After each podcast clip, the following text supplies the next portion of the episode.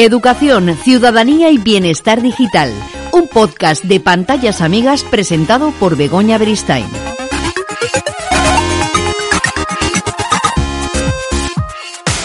Hola, ¿qué tal? Bienvenidas, bienvenidos a un nuevo episodio de Educación, Ciudadanía y Bienestar Digital, el podcast de Pantallas Amigas. Vamos a dedicar los próximos minutos a hablar de videojuegos, así que le hemos pedido que nos acompañe a Eurídice Cabañes, una de las personas que más sabe y mejor divulga. Ella es eh, codirectora de Arts Games, organización internacional con 15 años de experiencia centrada en el videojuego como herramienta de transformación social. Doctora en filosofía por la Universidad Autónoma de Madrid con la tesis titulada La tecnología de las fronteras.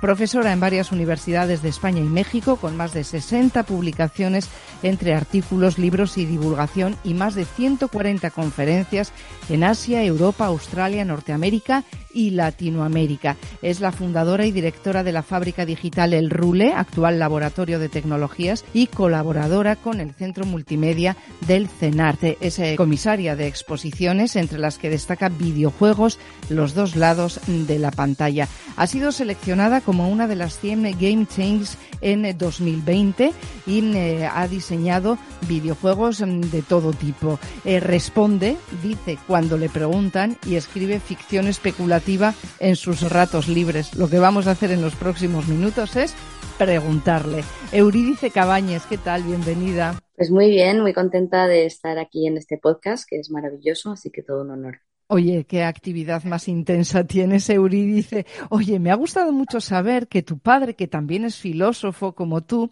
nunca pensó que los videojuegos fuesen a ser una mala influencia en su formación, eh, que no te iba a convertir en una persona antisocial, te regalaba videojuegos, te pagaba cursos para aprender a programarlos. Desde luego, la influencia de progenitores sobre sus hijos e hijas es fundamental pero aún hoy eh, seguimos escuchando a muchos padres y madres hablar solo de las consecuencias negativas que pueden tener los videojuegos. ¿Qué te sugiere esto? Cuando escuchas esto, ¿qué piensas? Lo que creo es que hay muchísimo desconocimiento todavía sobre el medio, porque, por ejemplo, mucha gente dice, no, es que no me gustan los videojuegos o los videojuegos solo son mm, pues algo perjudicial. Es algo que nadie se atrevería a decir del cine, de la literatura, de la música. O sea, puedes decir no me gusta este tipo de música en concreto, pero nunca decir no me gusta la música en general. Y creo que si hay gente que todavía se atreve a decir esas cosas es porque hay un desconocimiento total y absoluto y porque solo tienen una imagen de un videojuego concreto o de un tipo de videojuego concreto en la cabeza que quizá no les guste o que quizá piensen que no es adecuado para sus hijos. Pero hay videojuegos de tantos estilos y tipos como música o como películas hay. Entonces, animaría a que se acercaran un poco a investigar el medio, a que buscaran videojuegos independientes, videojuegos educativos y que vieran que hay de todo, de todo tipo. Ojalá después de esta charla cambien esa, esa idea y se pongan a buscar todos esos videojuegos de los que hablas. El juego siempre ha estado muy presente en tu vida y de hecho hemos eh, contado que has escrito montones de artículos, pero ya en el primero hablabas del Homo ludens, es decir, eh, que al Homo sapiens le identifica su capacidad de jugar. Háblanos de esto. Bueno, el Homo ludens es un libro maravilloso que ya aprovecho para recomendar de Huizinga, que habla, habla sobre todo esto y es de los primeros cuando todavía ni siquiera existían los videojuegos, pero es un gran, un gran referente para todos aquellos que trabajamos también en investigación en videojuegos. Y lo que habla es que es a través del juego como las personas estamos aprendiendo, como las personas ejercemos nuestro, nuestro desarrollo simbólico, porque estamos fingiendo, simulando ser otras cosas. Entonces, interiorizamos las normas de una sociedad a través del juego, eh, estamos experimentando con todo eso, ¿no? Pues cuando vemos a niños y niñas jugar ya no solo videojuegos, sino pues juegos, están jugando a que una escoba es un caballo, a policías y ladrones, están jugando a normas muy complejas dentro de la sociedad que están interiorizando y aprendiendo a partir del juego. Entonces, esta base que, tenemos sobre toda la construcción de normas sociales, de ponernos de acuerdo, de decidir cómo se va a llevar a cabo toda nuestra vida en sociedad, se hace a través del juego.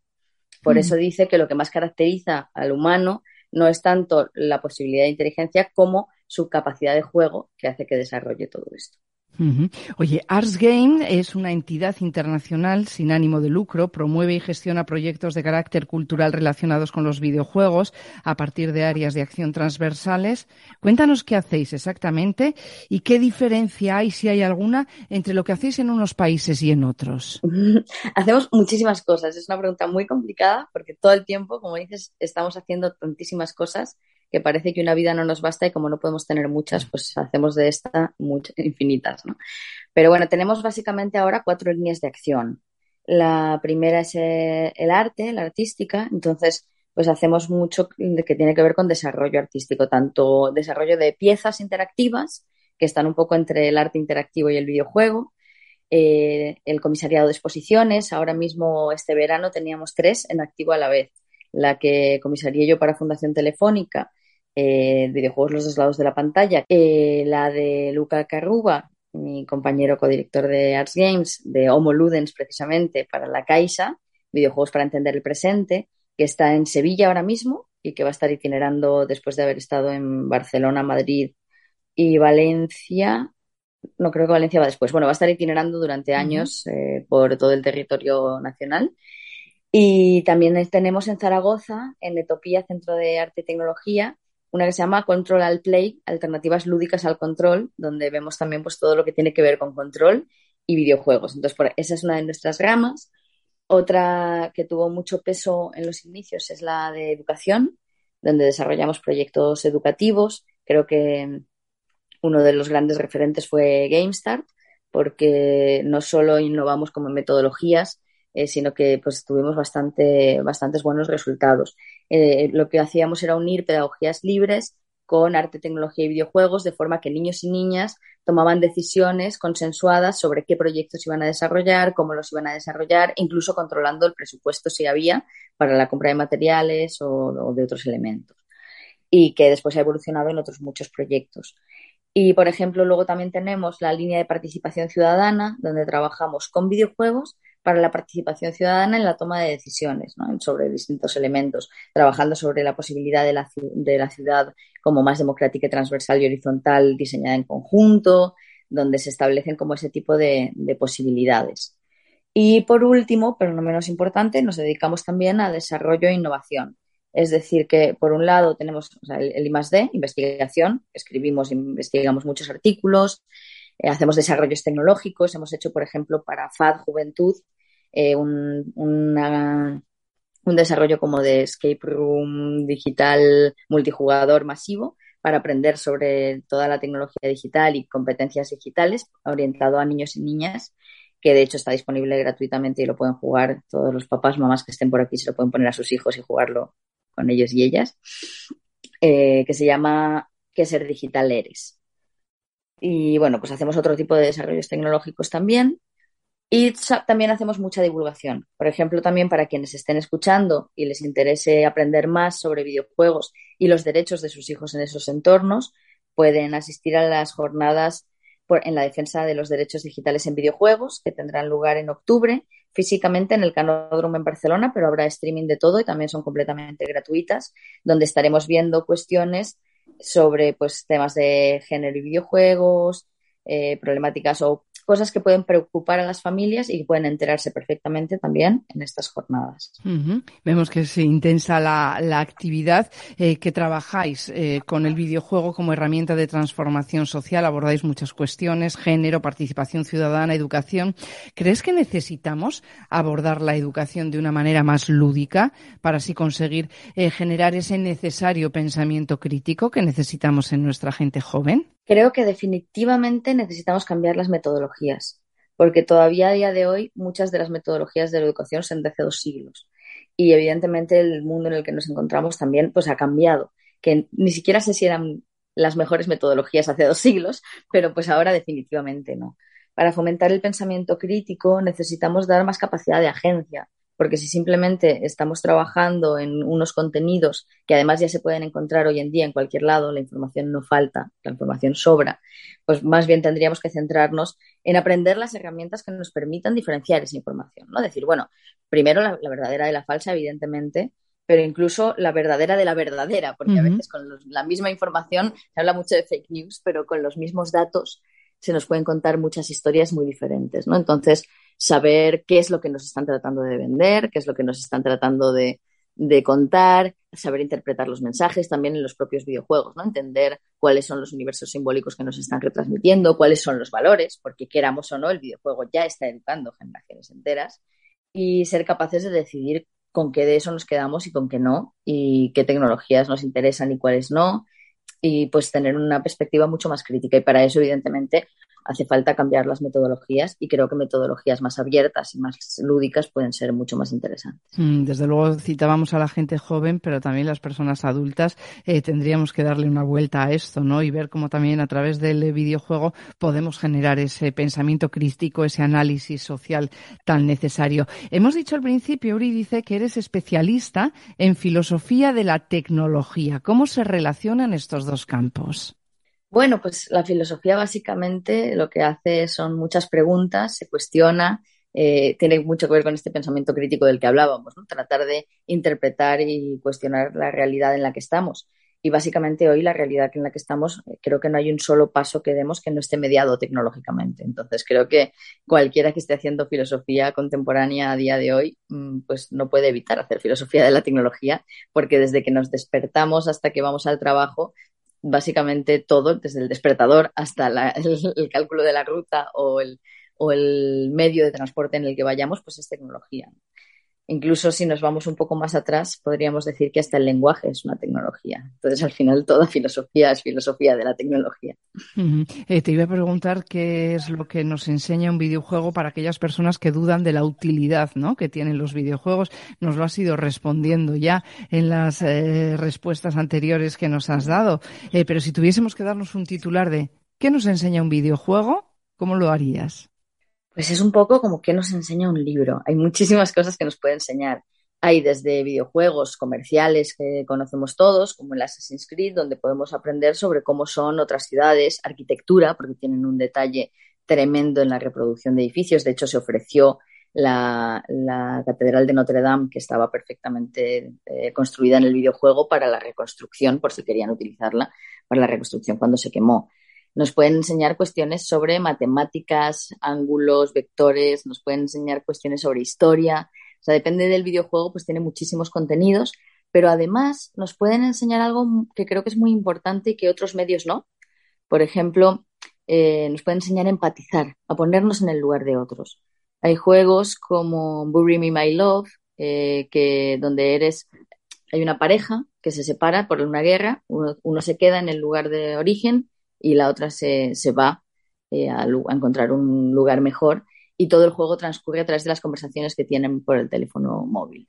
Entonces nos puede ayudar a empatizar con situaciones en las que por suerte espero nunca nos encontremos, ¿no? Como tener que escapar de un país en guerra o, u otras situaciones complicadas que puedes leer sobre ellas, puedes verlas, pero hasta que no las estás jugando, digamos, experimentando en primera persona en un videojuego, pues no se genera tampoco este, este clic como de empatía tan fuerte. Entonces creo que eso es un poder que tiene el videojuego muy, muy fuerte de algo que nos puede enseñar. Y también creo que nos puede permitir, ya que son entornos virtuales simulados, a experimentar también nuevos, nuevas formas de, de, hacer la vida, nuevos sistemas económicos, políticos, sociales y ponerlos a prueba en un entorno en el que no está todo en juego y luego decidir pues si nos interesa traerlos a, la vida real. ¿no? Es, es, un espacio de experimentación y, y de generación de realidades tremendo. Infinitas realidades, sin duda. Pero últimamente hemos asistido en España a una polémica eh, que se basaba en saber eh, si los videojuegos deben o no estar incluidos en esa selección de productos culturales que los jóvenes pueden comprar con el bono que les da el gobierno cuando cumplen los 18 años. ¿Cómo te quedas tú cuando escuchas a quienes rechazan los videojuegos como cultura? Pues que evidentemente deberían jugar más y deberían ver algunos juegos eh, para quitarse un poco eso. O deberían eh, echarse un vistazo a la expo de videojuegos, los dos lados de la pantalla, que aunque ahora ya no esté en España, para quienes estén por acá, eh, pues pueden jugar en la galería virtual durante todo el año todavía. Entonces, que, se echen un vistacito porque pueden ver todas las influencias de ida y vuelta entre el videojuego y otras artes y otros elementos culturales, cómo son los procesos de diseño, cómo son los procesos de diseño de personajes, de narrativas, para que vean que, vamos, que evidentemente no hay duda alguna de que los videojuegos son cultura. Incluso están reconocidos como producto cultural por el gobierno desde 2009, creo recordar. Vamos a hablar de mujer y de videojuego. ¿Qué podemos aportar? ¿Cuál es nuestro papel en la creación de videojuegos? ¿Y qué podemos aportar, por ejemplo, a, la lucha contra la violencia de género, entre otras muchas cosas? Bueno, aquí se abre un melón con muchas eh, posibilidades de, hablar. Por un lado, es cierto que el videojuego es una de las industrias que está más masculinizada.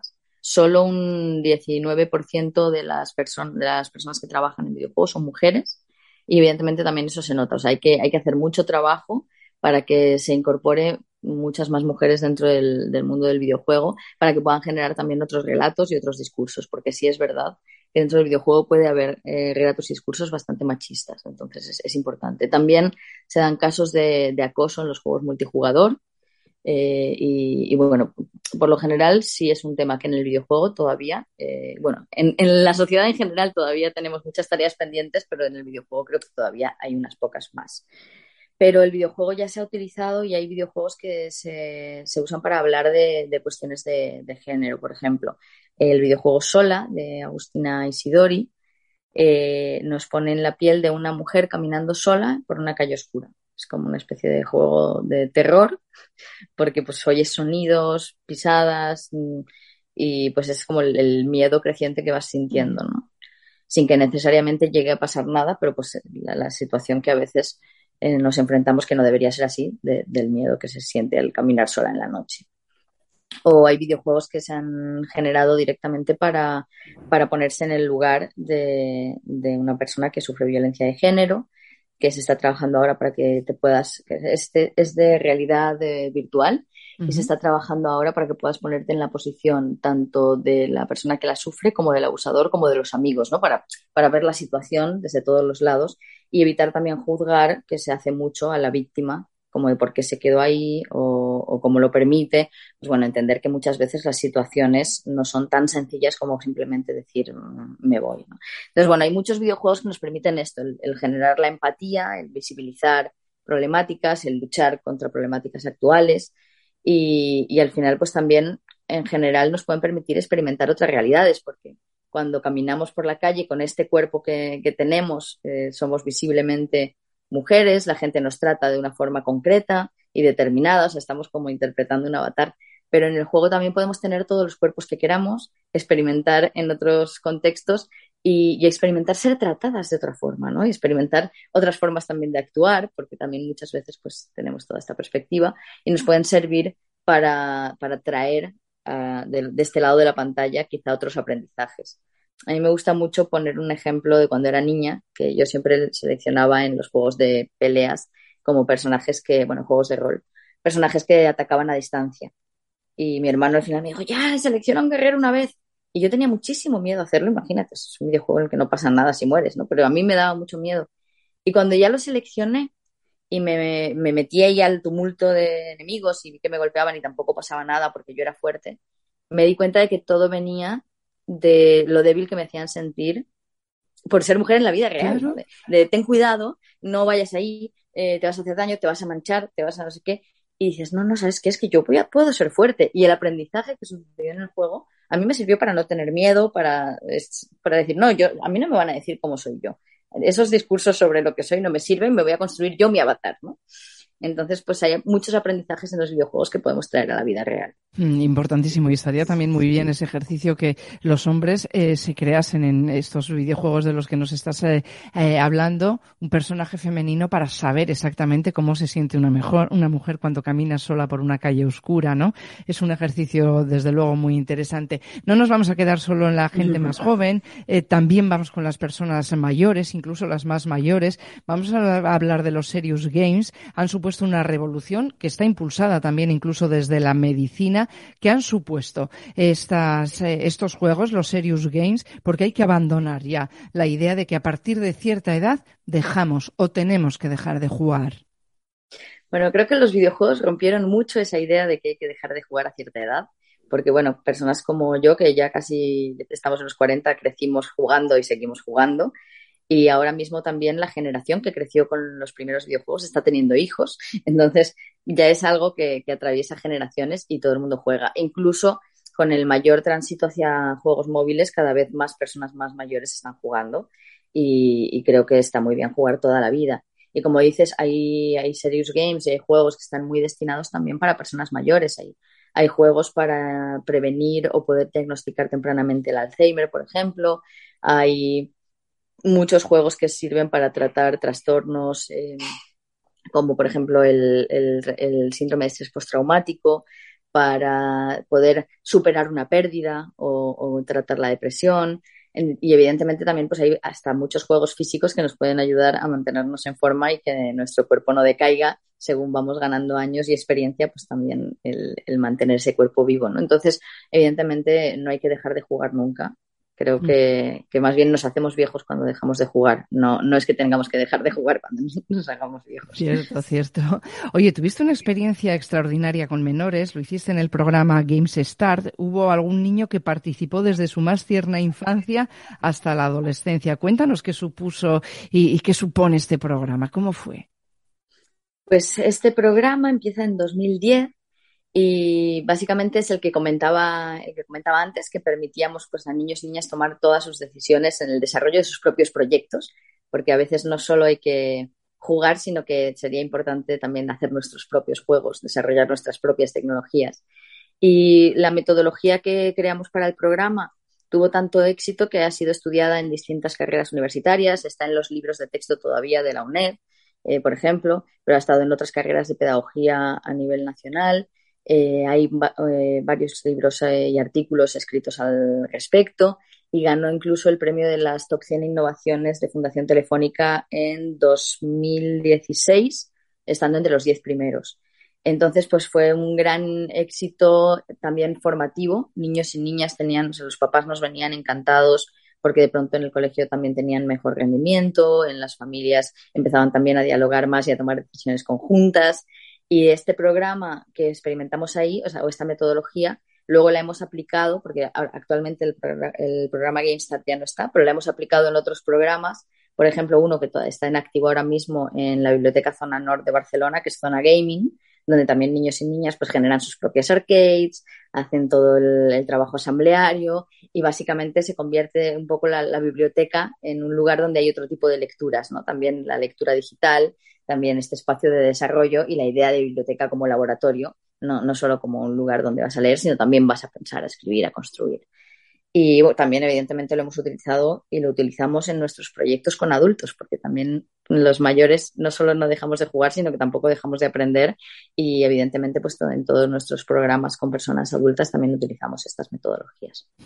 Hoy hay videojuegos que nos ayudan a levantar imperios incluso. Los proyectos urbanísticos deberían utilizar también los videojuegos para, para crear ciudades eh, más sostenibles, más accesibles, más seguras. Pues el videojuego es un espacio maravilloso para la experimentación urbanística o para poner a prueba ciertos contextos, ¿no? Porque cuando un arquitecto diseña un edificio, no lo está diseñando para en el vacío, ¿no? Los programas de, arquitectura, pues tienes un espacio en blanco y ahí pones el edificio.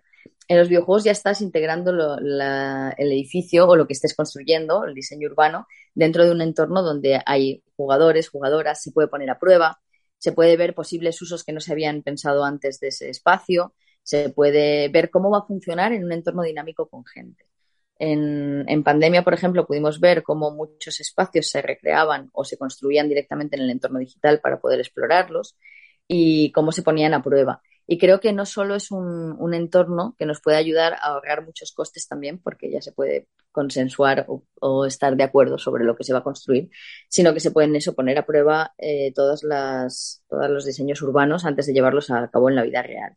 Pero lo más interesante es que nos pueden ayudar a tomar esas decisiones no ya desde expertos urbanistas, sino desde la ciudadanía en general. Porque, por ejemplo, pues podemos aprender conceptos muy complejos a través del juego. Podemos trabajar con datos reales a través del juego. podemos, por ejemplo, decidir dónde va a ir la siguiente parada del autobús, sabiendo exactamente cuáles son los datos de, cuánta población hay en cada parte, de dónde se desplazan a dónde los y las ciudadanas, y además teniendo en cuenta toda la colaboración que permite un espacio online, ¿no? De, toma de decisiones y de toma de consensos. Igual posturas muy encontradas de que yo quiero la parada de autobús debajo de mi casa y el de al lado la quiere debajo de la suya y no vivimos en la misma, pueden llegar a ser eh, puestas en común y discutidas de forma que lleguemos a un acuerdo de, bueno, pues entre la tuya y la mía este este punto común, o en realidad tú ya tienes una a cinco minutos andando y a mí la más cercana me pilla diez, o resulta que es que en el piso de arriba pues yo tengo una señora que está muy mayor y que tener una parada cerca le cambia mucho más la vida que a ti que tienes piernas y te mueves mejor, ¿no? Entonces, tener en cuenta esas cosas y tomar, eh, tomar la decisión de forma consensuada, teniendo pues llevando a cabo prácticas como más democráticas del desarrollo de la ciudad. Y viendo, pues eso, qué haría falta, cómo, dónde, ponernos de acuerdo en ello y también eso en base a información y, datos reales, porque parece que, que, ahora ya solo los algoritmos pueden analizar Big Data, pero el videojuego es un medio algorítmico que nos puede explicar ese, ese Big Data, ¿no? Nos puede permitir jugar con datos y comprenderlos y no hace falta ser un experto urbanístico para aprender a, mm. diseñar la ciudad. Oye, estamos muy pendientes del famoso metaverso. ¿Qué va a suponer esto para el mundo del videojuego? ¿Cuándo podremos disfrutar de ellos y qué nos ofrecerán de diferente? Pues hay que ver, o sea, aquí sí que hay que sacar la bola de cristal porque todavía no queda muy claro cómo será, qué será, y cómo se podrá trabajar en él. Por lo que se está viendo hasta ahora, yo me temo que tiene más que ver con con un, o sea, la construcción de un espacio que ahora mismo ya tenemos, replicar un espacio mm, físico dentro de un espacio virtual, pero que donde nuestra ciudadanía va a ser eminentemente privada. Porque si la ciudadanía que construimos dentro del lugar donde el lugar que habitamos la construimos mucho pues en las calles, en las escuelas, los museos, las plazas, los espacios públicos, son los que conforman más los lugares donde nos reunimos y construimos esta forma de ciudadanía en el metaverso o en los espacios digitales, pues no existe infraestructura pública digital. Entonces, igual que vimos, por ejemplo, en la pandemia, que las escuelas, que toda la gente que llevaba a sus niños, niñas a escuelas públicas, de pronto tenían que estar conectándose por eh, una herramienta privada. Eh, casi muchas de las clases, por ejemplo, fueron por Zoom o pasaban a ser por Google Classroom o cosas así. Pues era básicamente es como dar clases en un McDonald's es una privatización encubierta de, la educación donde si antes toda la infraestructura se, se dotaba eh, estatalmente, de pronto ahora ya no, de pronto ahora pues la tablet del ordenador o la herramienta con la que te conectes es privada, la conexión a Internet, la electricidad, el espacio donde se está dando es tu casa eh, y además la herramienta que se está utilizando pues es privada y, está lucrando con los datos de menores que ya van a tener un perfil de datos para toda su vida que puede determinar cosas en su futuro como que les concedan o no un préstamo, por ejemplo. Sí, interesantísima reflexión, sin duda. Hablemos de los streamers y de los nuevos canales. ¿Qué han aportado al mundo del videojuego? ¿Qué ha supuesto su popularidad creciente? Bueno, supone llegar a muchísima más gente, ¿no? Porque igual hay personas que no se sienten tan cómodas jugando determinados juegos o piensan que no tienen una habilidad eh, quizás, quizás para, para, ser excelentes en esos juegos, pero aún así quieren verlos, no quieren vivirlos o quieren conocer acerca de ellos. Entonces, el poder ver a alguien que te esté explicando un juego, pues puede ser tremendamente entretenido y divertido. Es casi más como ver una peli, donde no estás tú teniendo la agencia. Y evidentemente, pues construyen toda una cultura alrededor del juego que llega a mucha más gente todavía que el propio videojuego. Los eSports, por ejemplo, ahora, pues el ver a la gente jugar y competir, eh, es algo que, mueve millones y millones de, públicos. ¿no? Se espera que, pronto superen también a los espectadores de, otros deportes en conjunto y está moviendo también muchísimos ingresos. Creo que es algo que hace que, mucha gente que igual antes no giraba la, la vista hacia el videojuego empiece a girarla. Oye, eh, me ha gustado mucho un resumen que tú haces sobre la situación actual del mundo, como una reseña de videojuegos, y dices aventuras trepidantes, rápidos giros de guion, sobreviviremos a las olas de calor extremas, podremos escapar a los destinos que nos imponen los algoritmos en base a nuestros perfiles de datos, podremos recuperar y mantener la biodiversidad y generar nuestras propias tecnologías. Este es un juego colaborativo. Hoy, si otros pierden, no podemos ganar. Cohabitemos el mundo de decidamos en común y mejoremos las condiciones de vida. Qué buen resumen, ¿no? Pues sí, bueno, estamos ahora un poco en esa situación donde este es un mundo común, todos vivimos con todos y al final pues este no es un juego competitivo como nos han querido hacer creer, sino un juego colaborativo. Si, si yo quiero llevarme un montón de dinero, pero haciéndolo pues estoy fastidiando toda otra parte, al final todos colapsamos, ¿no? Sobre todo teniendo en cuenta que no somos solo humanos, sino un montón de otras especies y, animales vegetales y al final pues el planeta mismo, ¿no? Entonces no, no se puede ganar a costa de, de los demás porque al final todos estamos conectados y ya estamos viendo que el cargarnos una parte pues hace que al final nosotros lo suframos, ¿no? Entonces tengamos un poco en cuenta eso, que, que, la vida y el mundo es un juego colaborativo.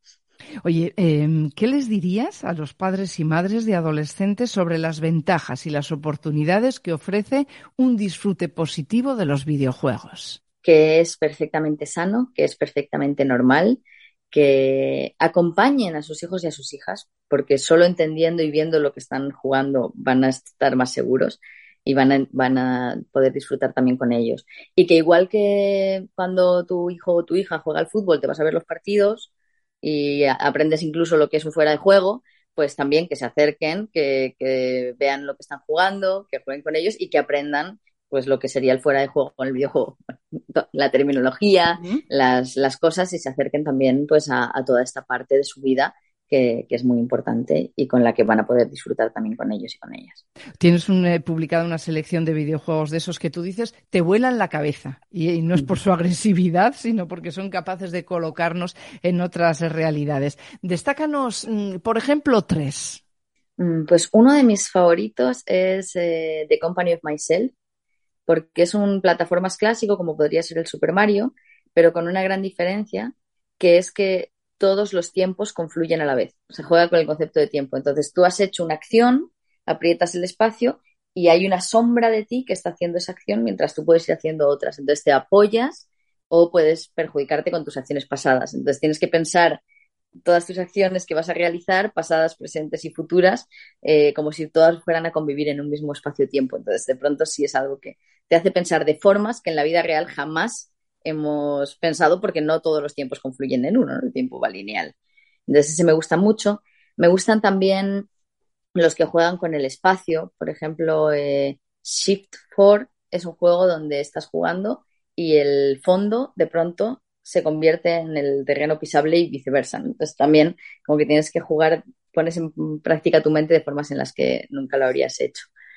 Y de estos, o sea, todos estos, mi listado, que sepáis que están, son juegos gratuitos online, que luego, pues de otros juegos se podría hacer otro muy, mucho más así. Pero, por ejemplo, me gusta uno mucho que es Closure, también sobre percepción, que básicamente es un juego sobre fenomenología, o es el juego fenomenológico por excelencia, donde básicamente habla de los fenómenos que suceden en nuestra mente. O sea, la, la fenomenología, para quien no lo sepa y que no piense nada más que me estoy sacando un palabra raro, eh, básicamente acaba con la distinción sujeto-objeto. ¿no? La filosofía se ha pasado mucho tiempo diciendo cómo podemos conocer eh, los objetos, si son distintos a nosotros, cuál es esta distinción y cómo podemos, podemos o no aprender sobre ellos. Y la fenomenología lo que dice es no importan los objetos, centrémonos en aprender lo que está pasando en nuestra mente. Entonces, el juego Closure, lo que pasa es que, por ejemplo, llevas una luz y lo que no ves no existe. Uh -huh. Entonces, jugando con la luz, puedes explorar espacios y si hay un muro delante que no te deja pasar, y dejas tu lamparita más abajo, pues el muro ya no existe y lo puedes pasar. ¿no? Entonces, es un juego también que nos ayuda a pensar de formas diferentes. ¿Cuánto se aprende jugando? ¿Cuánto podemos aprender y cuánto podemos cambiar nuestras propias eh, percepciones? Eh, podemos generar pensamiento crítico. En fin, hemos visto a lo largo de toda la charla con Eurídice lo importante que es jugar y el papel importantísimo que tienen los videojuegos y que pueden jugar en el desarrollo social incluso, ¿no? Última pregunta para Eurídice, porque seguro que nadie se imagina que no tiene teléfono móvil. Ya sí, la gente me mira un poco como bicho raro o piensan que les estoy mintiendo porque no les quiero dar mi número. Pero, ah, puede ser pero también, es cierto, ¿no? Es cierto que no tengo el teléfono móvil. Decisión consciente y meditada, supongo, ¿no? Sí, no es que no tenga para comprarme uno, no hace falta que alguien me lo regale, no, no, no gracias, es porque no quiero tener teléfono móvil.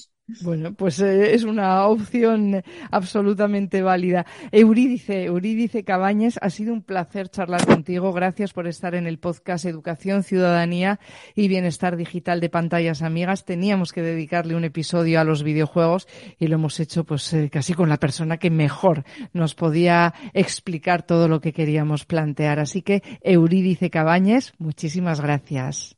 A ti, Begoña, ha sido todo un placer.